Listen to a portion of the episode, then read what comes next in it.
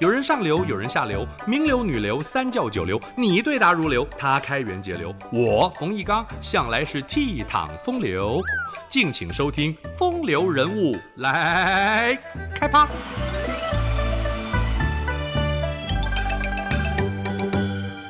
清朝后期，中国出现了两位金融奇才，乔致庸与胡雪岩，一北一南经商致富。为中国现代化的民间金融事业奠定了基础，他们累积财富，也为国家社会出钱出力，建立功劳。乔致庸是山西人，曾经考中秀才，但因为兄长去世，只好放弃功名，接掌家族的茶叶生意，业务没什么进展。乔致庸改以票号另辟财源。票号是经营存放款和异地汇兑的金融平台，类似银行。中国疆域辽阔，商旅们带着白银走天下不安全。乔致庸希望有朝一日能够汇通天下，既有利于商人流通款项，也方便民众汇款取钱。这在当时是极为先进的想法。乔致庸先开了两家票号。商誉卓著，业绩直线成长，于是拓展到各地的票号、钱庄、当铺超过两百多处，资产额高达数千万两白银。乔致庸善于抓准时机，经商强调薄利多销，维护信誉，童叟无欺，而且他拔擢人才，不论出身，且看能力。部属们感念知遇之恩，全心全力打拼，事业蒸蒸日上。虽然乔致庸富可敌国，但是从未自满，热心公益，多有善行。一八七七年发生严重旱灾，乔致庸开仓放粮，赈济百姓。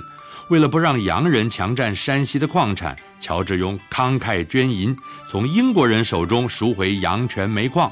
他的处事原则是以信义为重，不以利益为先，人称量财主。他修建了规模庞大的宅邸，就是著名的乔家大院。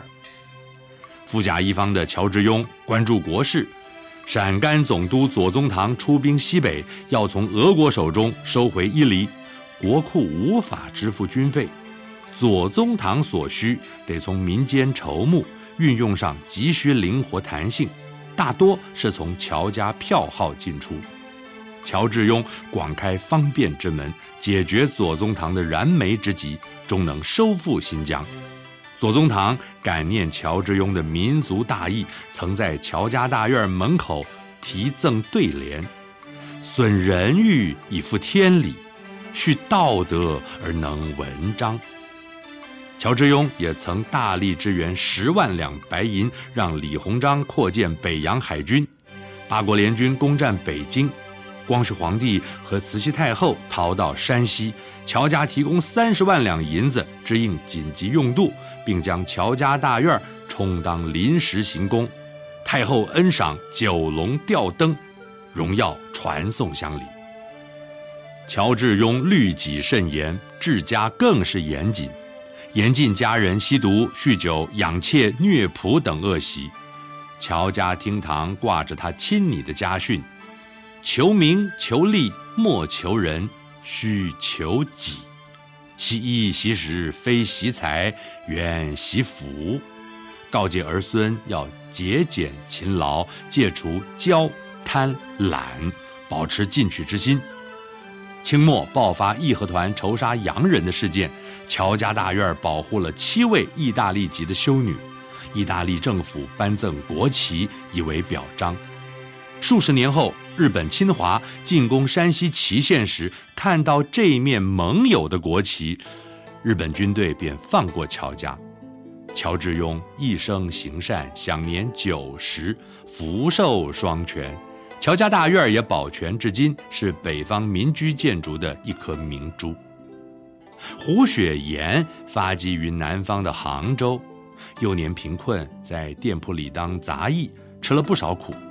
十九岁时被钱庄掌柜收为学徒，掌柜自己没有儿子继承家业，他欣赏胡雪岩聪明勤快，就把这间价值五千两的钱庄留给胡雪岩作为创业基金。胡雪岩广结人脉，他和地方官王有龄交情匪浅。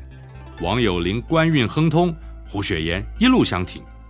王有龄升调浙江巡抚，胡雪岩得到不少方便，生意越做越旺。钱庄之外，也多元经营各种店铺。英法联军攻占北京，身处南方的胡雪岩把危机化成转机，争取募兵经费存放在他的钱庄。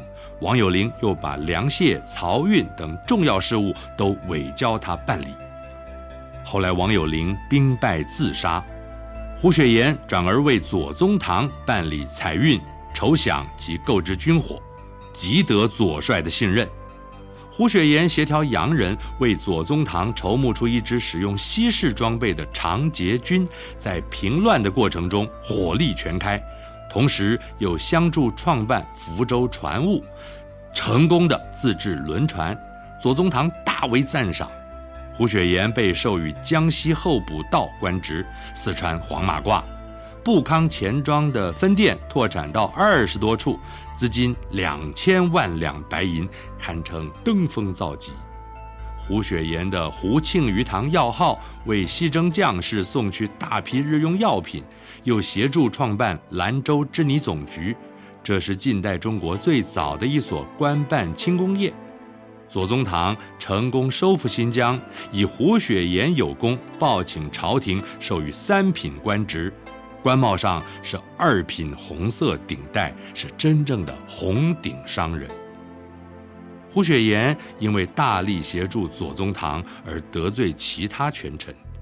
中法战争爆发后，引发金融危机，钱庄周转不灵，濒临倒闭，众人挤兑现款，朝廷下令查抄家产，胡雪岩抑郁而终，得年六十二岁。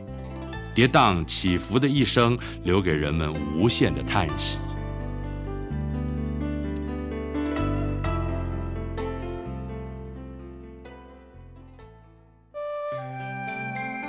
以上风流人物来开趴，由中华文化永续发展基金会直播。